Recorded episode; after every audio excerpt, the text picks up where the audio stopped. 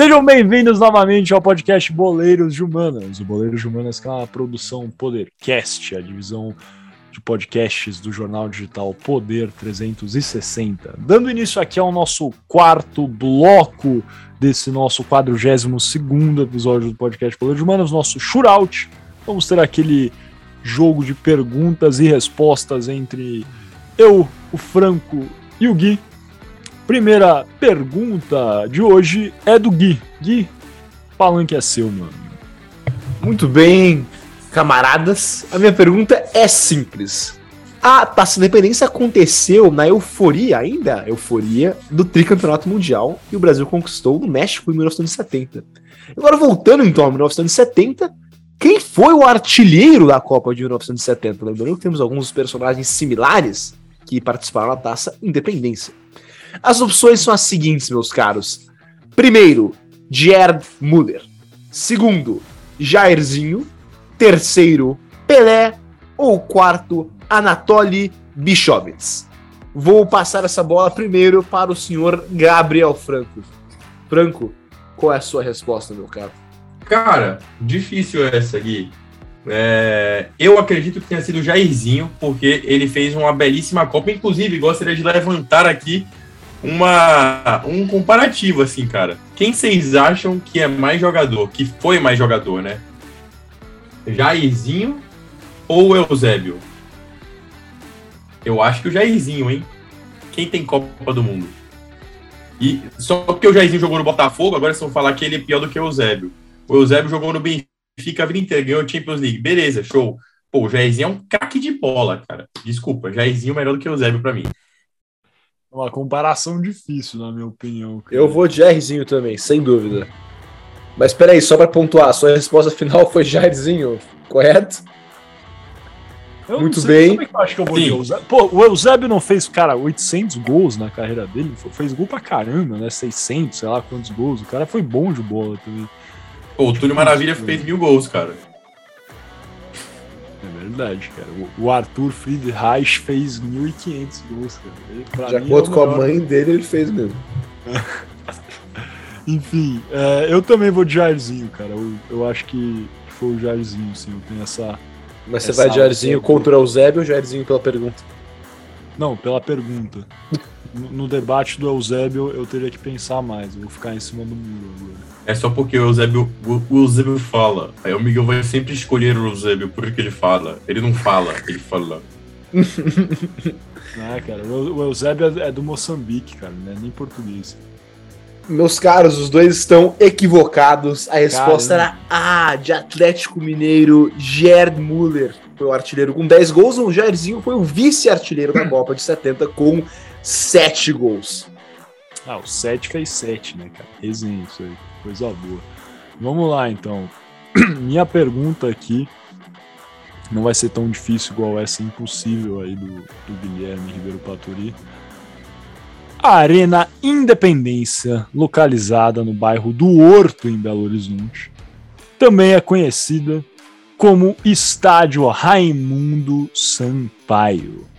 Agora eu pergunto para vocês, meus caros: quem foi Raimundo Sampaio? Seria ele A. Presidente do Cruzeiro, B. Presidente do América Mineiro, C. Presidente do 7 de setembro, ou D. Um deputado estadual de Minas Gerais durante a década de 1950. Guilherme Ribeiro Paturi. Eu, eu preciso entrar em primeiro, cara, porque eu sei a resposta, claro. É porque eu sou atleticano. E, e, eu vou, antes da, da minha resposta, vou dizer como eu sei a resposta. É, porque, claro, o Arena Independência existe, tem esse nome, porque antes de ser do América, o Estádio Independência foi construído por um clube de Belo Horizonte chamado Clube 7 de Setembro. Por isso chamava Estádio Independência, pelo Clube 7 de Setembro. 7 de Setembro de Independência, claro. Então, por isso, eu sei que a resposta tem que ser a letra C de Clube Atlético Mineiro foi um presidente do 7 de Setembro. Gabriel Franco, sua resposta, cara. Putz, cara, é, como o Gui falou, eu acho que eu vou acreditar nele. Eu acho que ele era presidente do 7 de setembro também, então eu vou de ser de Clube Atlético Mineiro. Ô, cara, acho que vocês colaram, hein, cara. Eu não acredito que o Gui sabia dessa resposta, cara. Eu acho que ele, ele foi lá, Ué? pesquisou Que rapidamente, absurdo. Que absurdo. rapidamente Wikipédia, Arena Independência, e ficou sabendo lá que a Arena Independência foi construída para a Copa de 50, depois remodelada a partir de 2010, reinaugurada em 2012. E Perfeito. sim, o estádio Raimundo Sampaio é batizado em homenagem a esse presidente do 7 de setembro Futebol Clube, o 7 de setembro Futebol Clube que foi um clube, né, da cidade de Belo Horizonte que na verdade foi fundido ao América eh, Mineiro. Então, por isso que o, o, Independência passou a integrar aí o patrimônio do América, porque em 97 o 7 de setembro foi incorporado ao América. Então, sim, os dois estão certos. Raimundo Sampaio foi presidente do 7 de setembro Futebol Clube. Cara, é um nome lindo para um time de futebol, né? Vários times chamam 15 de Jaú, 15 de Piracicaba, todos pela proclamação da República, mas eu conheço poucos. Se conheço algum, não conheço nenhum 7 de setembro, é o único que eu já ouvi falar. Então, vale a pena. Quem, quem quiser fundar um clube aí, pode, pode escolher esse aí que tá vago, cara. Boa.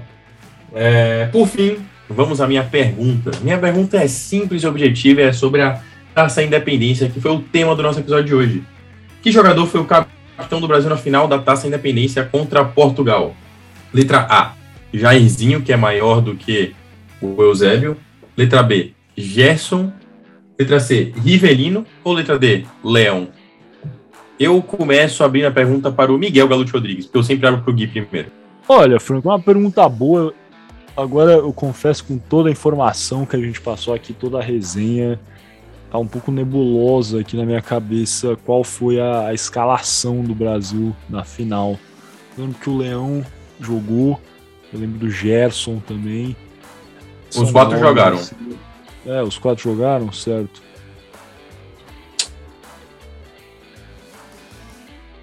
Eu tenho a impressão que foi ou o Gerson ou o Rivelino. Pensar um pouco.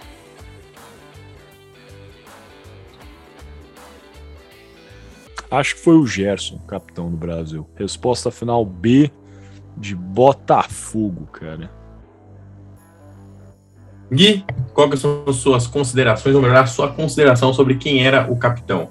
Queridos, estamos aqui em, em clima de Copa do Mundo, estamos aqui em clima de álbum de figurinhas da Copa do Mundo. E o Miguel vai lembrar, não sei se vai lembrar, mas devia. Quando estávamos na sexta série, Miguel, lemos um, eu acho que era a sexta série, lemos um livro que contava a história de um garoto que queria completar o álbum da Copa e faltava a figurinha do Rivelino. E o livro contava as histórias desse moleque atrás da figurinha do Rivelino. E o livro termina com ele encontrando o Rivelino e o Rivelino também não tinha a figurinha do Rivelino. Lembro dessa história, assim. E digo tudo isso porque eu não tenho a menor ideia de resposta, mas eu estava pensando nesse livro outro dia, então eu vou de Rivelino, resposta final, C de Clube Atlético Mineiro. Bom, é, um de vocês está certo, o outro está errado. É, a não ser que o Miguel tenha pesquisado e tenha dito que o Gerson era o Gerson do Vapo do Flamengo. Mas sim, o Gerson foi o capitão da Copa, ou melhor, do, do Brasil na final da Taça Independência. Então o Miguel, para variar, deu uma coladinha e deu uma ganhadinha. Não é mesmo, Miguel? Cara, você, cara, você não vale nem uma conta de, de um réis, cara. Você não vale um, uma nota de um peso argentino, cara. Eu, eu fui com a minha maestria, com a minha lógica de que o Gerson era uma figura imponente na seleção aqui, ainda uma figura carioca nessa partida jogada no Maracanã. Então é isso, não preciso me explicar para ninguém, cara. Eu só sou bom no que eu faço mesmo. E vambora, segue o baile. A gente empatou aqui, sendo que o Gui com certeza colou na pergunta do Que outro. isso? Espero Isso que aqui vocês uma, tenham... contei uma linda história, cara. Duas vezes. Enfim, vamos fechar esse bloco, tá resenha demais e pouca informação, muita abobrinha e pouco conteúdo. Vamos passar agora pro último bloco desse 42º episódio as nossas alternadas.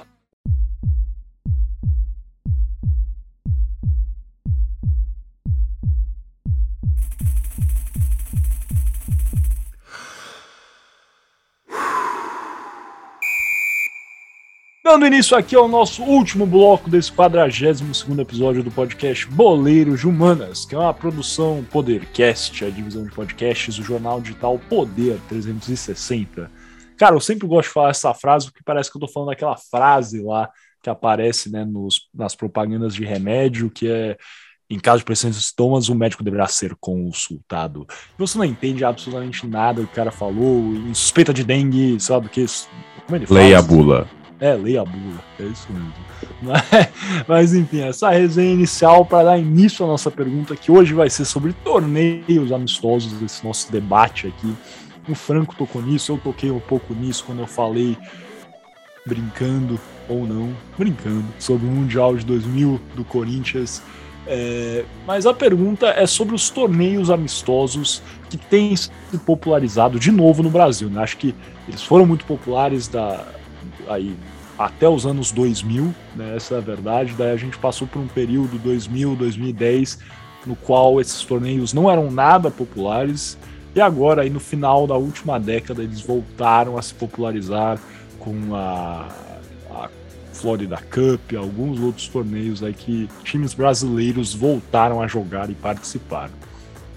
A minha pergunta é a seguinte: Gabriel Franco, Guilherme Ribeiro Paturi, o que vocês acham da participação de clubes brasileiros nestes torneios? Vocês acham que é relevante? Vocês acham que é importante para propagar a marca desses clubes brasileiros? Por que alguns times ainda se recusam a aderir a esse tipo de campeonato? Tem clube aqui que prefere ficar jogando amistoso no CT contra o Nacional, nada contra o Nacional, que é um time tradicionalíssimo de São Paulo, ou contra, enfim, a Patrocinense lá em Minas Gerais.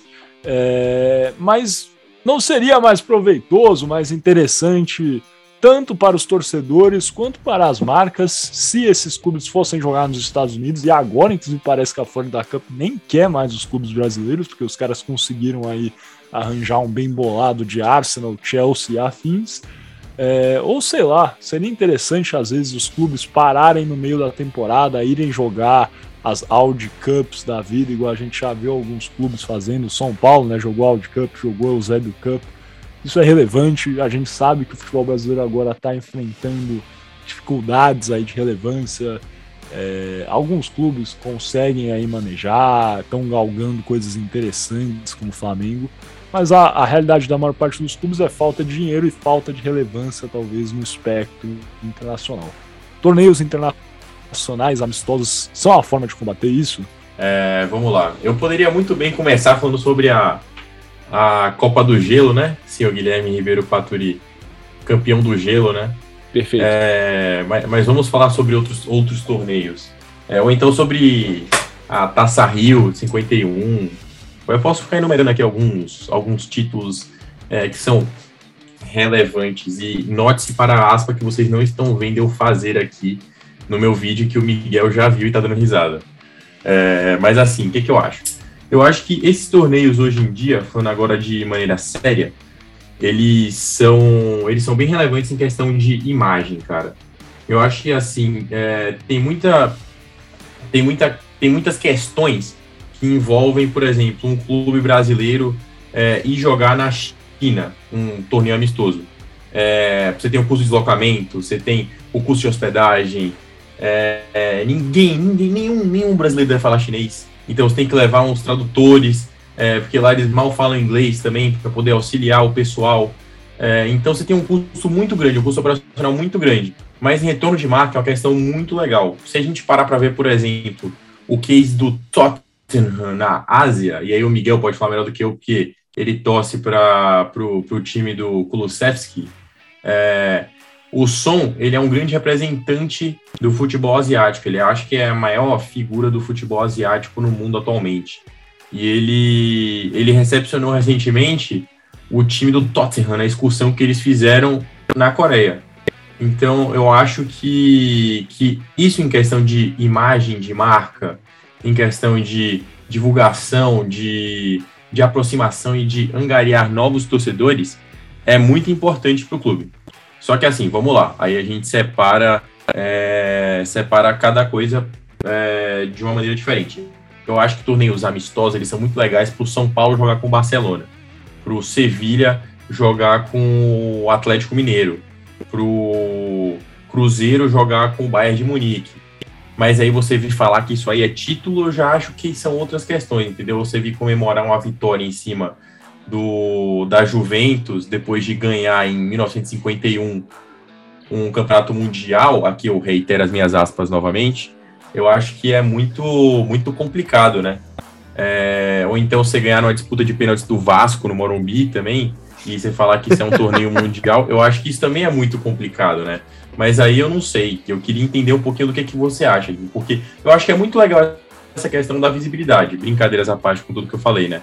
É, principalmente quando o time brasileiro joga com o time europeu. É, por exemplo, o São Paulo perdeu recentemente do Ajax na, na, na Copa Mickey lá no, na Disney, e e eu acho até que deu uma visibilidade legal, principalmente em relacionamento de jogador. O São Paulo tinha acabado de vender o David Neres para o Ajax. Aí o Ajax já foi lá e comprou o Anthony logo depois. E aí já se interessou pelo Igor Gomes, se interessou por não sei quem, não sei quem. Você tem um nível de visibilidade muito bom para os jogadores, porque hoje em dia as ligas sul-americanas elas são conhecidas por fornecer jogadores ao continente europeu muito baratos.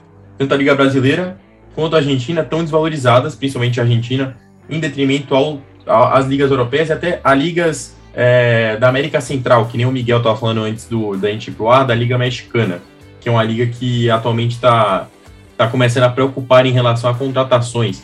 Ou então a Liga Norte-Americana, que está comprando bastante jogador sul-americano. Eu acho que Copas desse nível são, bons, são boas para o clube, porque você tem um, você tem um gasto operacional, mas às vezes, às vezes você tem um retorno, porque vai que um jogador seu estoura, joga muito bem lá, e o Atlanta United tá afim de comprar ele. Eu acho que em questão de visibilidade de marca, para os clubes é muito legal. Em questão de lembrança, que é muito legal você pensar no futuro, pô, ganhei de 3 a 1 do Barcelona jogando lá, lá em Singapura. Legal demais. Só que não é título. Olha, Franco, eu vou ter que discordar, cara, porque primeiramente as pessoas ficam falando: ah, o Galo tá em sétimo no Brasileirão, o Galo foi eliminado da Libertadores pelo Palmeiras nos pênaltis, ah, o Galo foi eliminado pelo Flamengo na Copa do Brasil. Mas olha, o Galo chegou dois títulos esse ano, precisa de mais. Supercopa do Brasil, Campeonato Mineiro, precisa de mais do que isso. Para começar, eu acho, eu acho que, cara, eu acho que todos os títulos contam. Primeiramente, eu acho importante pontuar isso. Mas agora, brincadeiras à parte, senhor Gabriel Franco eu vou dizer o seguinte, sobre é, a importância dessas, enfim, dessas excursões, essas viagens, etc. Eu, eu, olha, eu tenho uma dificuldade muito grande em acreditar que por ir jogar na China, ou ir jogar na Espanha, ou tomar uma surra do Barcelona lá na Copa, como é que chama, João Gamper, ou ir jogar na whatever, na Itália, que o Galo, ou São Paulo, ou qualquer time do Brasil vai começar a ter vários fãs na Europa. Eu tenho uma grande dificuldade de acreditar isso. Ou na China, ou nos Estados Unidos, onde seja. É, eu, eu acho que se o objetivo dessas viagens não forem financeiras, que eu acho que é certamente esse é o objetivo, ganha uma grana para jogar na Copa Mickey, aí vai lá e consagra o Sidão, é realmente uma coisa muito é, muito positiva para todos os lados. Mas é, se o objetivo é não financeiro, mas é espalhar, é, tentar angariar mais apoio, mais visibilidade para a liga, mais gente que vai ver e mais, enfim, assegurar direitos de transmissões em outros países, eu acho que os clubes brasileiros deviam investir, não na Europa, nos Estados Unidos ou na China, mas investir aqui na nossa vizinhança. Eu acho que o Galo devia jogar em países como. Eu, eu digo isso seriamente, falo sério. Eu devia jogar na Bolívia, no Paraguai, ah, no é Chile, isso, no Uruguai. Você tá se perdendo no, no personagem. Não, mas isso é verdade, porque eu vou, você indo jogar nesses países é, limítrofes, limítrofes do Brasil, eu acho que você tem mais chance de angariar novos novos fãs, pessoas para ver é, o Atlético e que, enfim, talvez pagariam um pay-per-view para ver a Liga do Brasil. É uma coisa que eu acho que não aconteceria na Europa, em, em regiões é, mais fortes, digamos assim.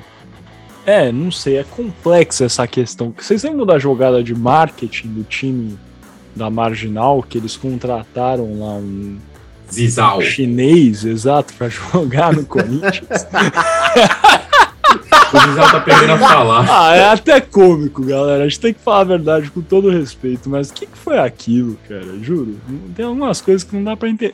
Tudo bem, né? Sabe que a gente torce pro São Paulo, aqui o São Paulo já contratou cada um também, mas, cara essa aí foi complexa. Eu gostaria de ver, na verdade. A gente tá rindo, mas eu não, eu não sei. Eu sei que não teve um efeito muito grande aí pro Corinthians em termos de relação com a China, tá? Até porque senão a gente saberia disso, mas. É que, cara, pô, acho que o Zizal. Desculpa, se o Zizal tivesse assistido isso, o que eu duvido muito, né? Porque se ele tivesse não vai entender nada do que a gente tá falando. Mas eu acho que o Zizal não é conhecido nem na China, cara. É, pô. Essa é a verdade, cara.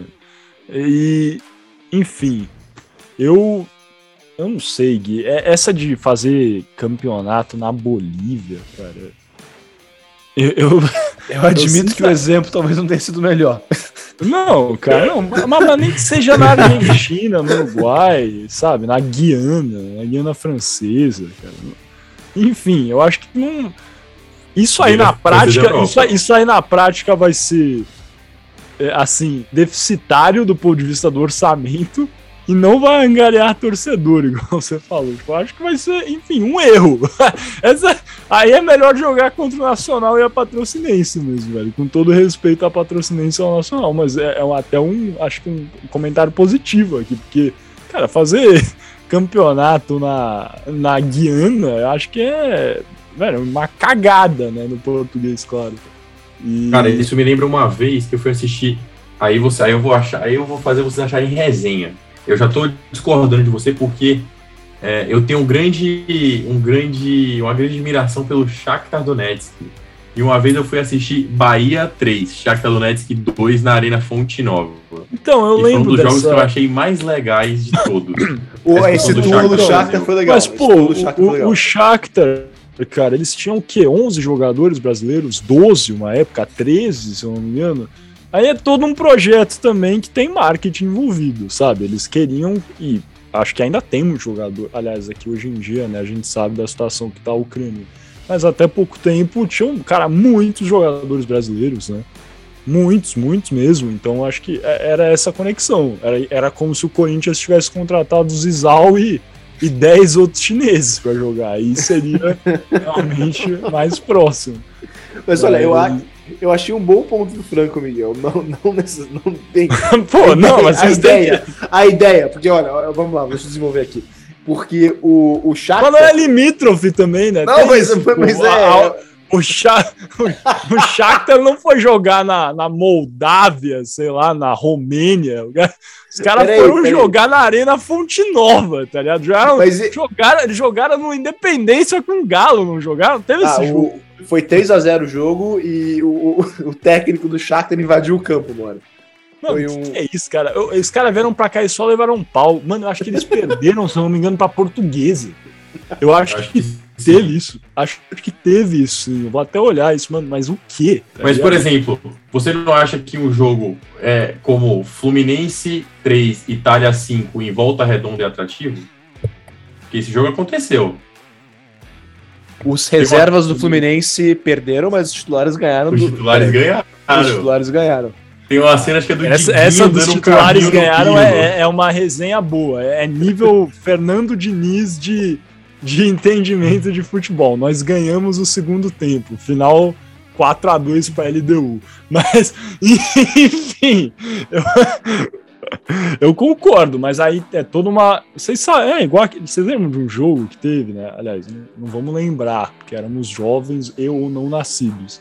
Mas é, quando foi Brasil e Barcelona, falam que foi o jogo que sacramentou né, a, a morte do Rogério Ceni na seleção brasileira. Foi Brasil e Barcelona e o Rogério, eu não, enfim, não assisti o jogo, mas já vi cenas que aparentemente o Rogério teria falhado nesse jogo, e aí é um jogo Brasil e Barcelona. Isso aí é atrativo também. Tudo bem, né? Esse Fluminense e Itália foi construído antes da Copa do Mundo, tá? A Itália já estava aqui, enfim, os caras fizeram um, um, jogo qualquer, igual é o equivalente a São Paulo jogar contra o Nacional. Mas é, peraí, mas o meu ponto é o seguinte, é, tá voltando para o que o Franco falou. Eu acho, eu acho, porque eu acho em geral que a ideia de colocando a parte financeira do lado, de lado, eu acho que esses torneios aí de uma ou duas semanas no exterior, eu não acho eles muito úteis para nada, esportivamente falando. Mas aí a ideia, o que o Franco trouxe do Shakhtar, eu acho isso mais interessante. Um clube ir fazer uma, uma tour, um turnê do, do Shakhtar no Brasil, tradicional excursão, como era nos anos 50 ou 60. Uma excursão, por exemplo, do Atlético na Espanha, vai para várias cidades, perde de todo mundo, eu acho que seria mais interessante para expor a marca, entendeu? Porque a gente tá até hoje falando do Shakhtar do Brasil. cara. Entendeu? Eu acho também, é, a gente lembra disso, eu acho. Cara, eu, eu conheço um pessoal da Espanha, por exemplo, você tocou na Espanha, e uma coisa que, que isso aí, ó, foi um case talvez que o São Paulo não soube explorar, viu? Porque eu conheço várias pessoas lá, eu tenho amigos que, inclusive o Matheus, aqui um abraço pro Mate, que participou já uma vez do Boleiro de Humanas, gravou sobre a canteira basca, não lembro qual episódio que foi, faz um tempinho agora. Mas falou que tem amigos lá dele na Espanha que conhecem o São Paulo por causa do Juan Fran. Um jogador aí em final de carreira que, enfim, tinha jogado na seleção espanhola por vários anos, muito embora fosse reserva, e, atrai a atenção e a galera sabia que existia esse time aqui, que era São Paulo, enfim, muitos talvez poderiam saber da existência antes, mas voltou à relevância por causa da contratação do Ranfran. Então, cara, tem muita coisa que dá para explorar. Nessas excursões, enfim, eh, voltando à questão financeira, o Franco tocou aí nessa questão aí do Ajax, por exemplo. Essa história, cara, o São Paulo foi lá e se aproveitou dessa situação. A verdade é que deveria ter vendido muito mais jogador, cara. Acho que esses times às vezes podem fazer essas excursões, pega e deixa 10 jogadores na Europa já, cara. Não precisa nem pagar passagem porque o cara já tá lá. É isso. então, é, e, e, eu acho que, assim, do ponto de vista futebolístico, para ser honesto, contanto que você esteja fazendo é, treino físico, ainda tem, a gente sabe, né, agora voltando talvez ao mundo menos utópico, que o calendário brasileiro é ruim, e falar que o calendário brasileiro é ruim é até um elogio, eu diria, que é corrido, a pré-temporada é corrida e tudo mais, então, cara, às vezes fazer uma excursão de 15 dias pela Groenlândia vai ser dificultoso. Tá, Groenlândia eu tô brincando também, mas pela Escandinávia vai ser difícil. Mas tem toda essa questão financeira que eu acho que também se torna relevante no futebol. Então são coisas que eu consideraria se eu fosse cartola, se eu fosse dirigente. Quem sabe não, não possa se tornar aí uma, uma oportunidade, né, para expor a minha marca, cara, vai ter, a gente sabe agora a importância de rede social, cara. Essas coisas estão acontecendo, essa interação com os clubes, essa interação com as torcidas de clubes estrangeiros por meio da rede social. Vai jogar. Cara, vou falar uma coisa que você já percebeu, né? Que quem assiste futebol, quem segue página de futebol, clube de futebol, quem. Quais são os torcedores que mais engajam no mundo junto aos. É no mundo, assim, brasileiro. E tem um outro que engaja junto. Quem são? Que comentam em todas as páginas de jogador de futebol na história. Come to Besiktas. Come to Besiktas. Exato, em todas, em todas, Come to Besiktas. Pô, mano, os turcos, os caras estão presentes em tudo. No Instagram, em Facebook, em TikTok, de, de jogador de futebol, de clube, de é, 442, 433, eles estão em tudo, cara. Então, assim, tem essa interação, o inglês é, também é, um, é uma cultura que, enfim, tem toda essa adoração pro futebol, como a gente sabe, interage muito. Então acho que, cara, seria possível. Ainda mais explorando essa parte aí do ponto de vista das redes sociais, a grande sacada, uma grande saída, possivelmente. Então a, acho que talvez seja, sendo completamente honesto, mal explorada essa oportunidade aí pelos clubes brasileiros, em sua grande, grande parte. É, só estendendo né, um assunto que você, que você traçou, eu acho que uma oportunidade para você não gastar, às vezes, tanto com a viagem, que eu, mas eu achei que você gasta mais, às vezes, até dependendo do que você vai fazer, é, é, mas que dá uma visibilidade legal. Assim, eu vou dar um case de sucesso e um case de fracasso do mesmo time. É, quem não lembra do Sidoff no Botafogo, levando o time a Libertadores da América? E quem não lembra do Honda e do Calu sendo rebaixados para o Botafogo no Campeonato Brasileiro? Eu, eu lembro que eu conversava isso com, com o Miguel na época. Que pô, o Calu acho que fez menos gols do que. Quem que era o ponto do Botafogo na época? Era. Não sei quem era, mas era um cara aleatório também.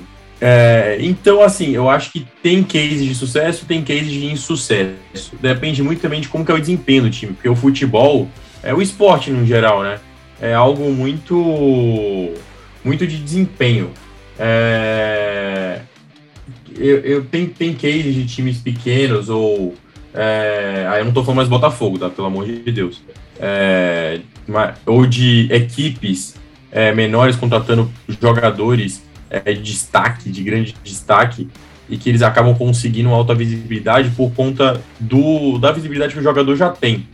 É, um exemplo de um jogador em um país que, que ele era do país e ele foi para o clube de menor expressão, o Balotelli, que está no Monza, né? Se eu não me engano. O Monza está disputando a segunda divisão italiana agora.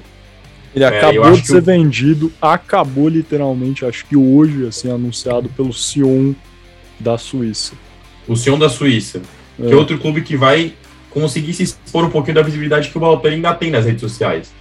É, porque ainda não esse tipo de jogador, assim, ele consegue dar uma visibilidade muito boa também, porque eu acho que tem, os clubes eles têm que pensar também quando contratam jogadores, estão contratando um ativo para o clube, né? É, dependendo de quem você contratar, é exatamente o que o Miguel falou. Você contrata o Juan Fran, você sabe que o seu time vai aparecer nos jornais da Espanha porque o Juan Fran, durante anos, foi lateral direito do, do Atlético de Madrid, que é o terceiro maior time da Espanha.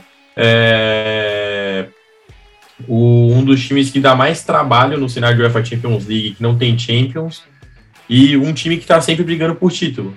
Então, você tem uma visibilidade quando você fala de jogador, assim. Eu acho que excursão é um negócio bom também, mas eu acho que não só isso. Eu acho que vocês conseguiram até reverter meu ponto, que jogadores também, no geral, eles conseguem trazer uma visibilidade tão boa quanto a excursão e, elas e eles conseguem desempenhar em campo também, às vezes, que nem é o caso do Sidorf no Botafogo que o Sidorf jogou uma bola absurda no Botafogo. Ele, eu lembro que o time era construído em volta dele. Você tinha o Sidorf no meio, aí você tinha o Daniel jogado é, aberto pela direita, Daniel que foi parar no São Paulo depois, inclusive que, é, que veio a falecer é, recentemente, que Deus o tenha no caso, né? Aí você tinha o Vitinho na outra ponta, que o Vitinho que, que, joga, que foi vendido agora pelo Flamengo recentemente.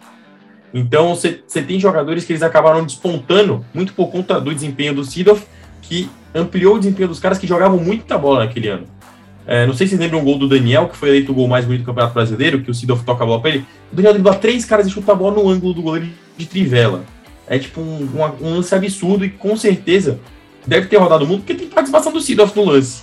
Então é tipo, o Sidorf deu uma assistência jogando pelo Brasil. Eu já tem outro peso quando você põe na balança esse tipo de comentário, assim. Não sei o que vocês acham disso.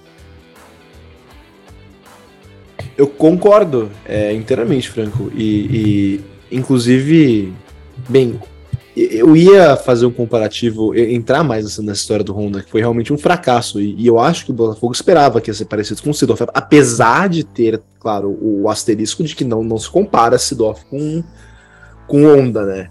É, mas é isso, eu acho que isso, essas coisas que vocês trouxeram, do Ranfran, do, do Sidorf, é, é, é bem por aí mesmo. Eu acho que é, a receita está aí, e mais, enfim, a maioria dos clubes, até os clubes europeus, eles insistem em ir jogar dois, três jogos na pré-temporada nos Estados Unidos ou na Tailândia. É...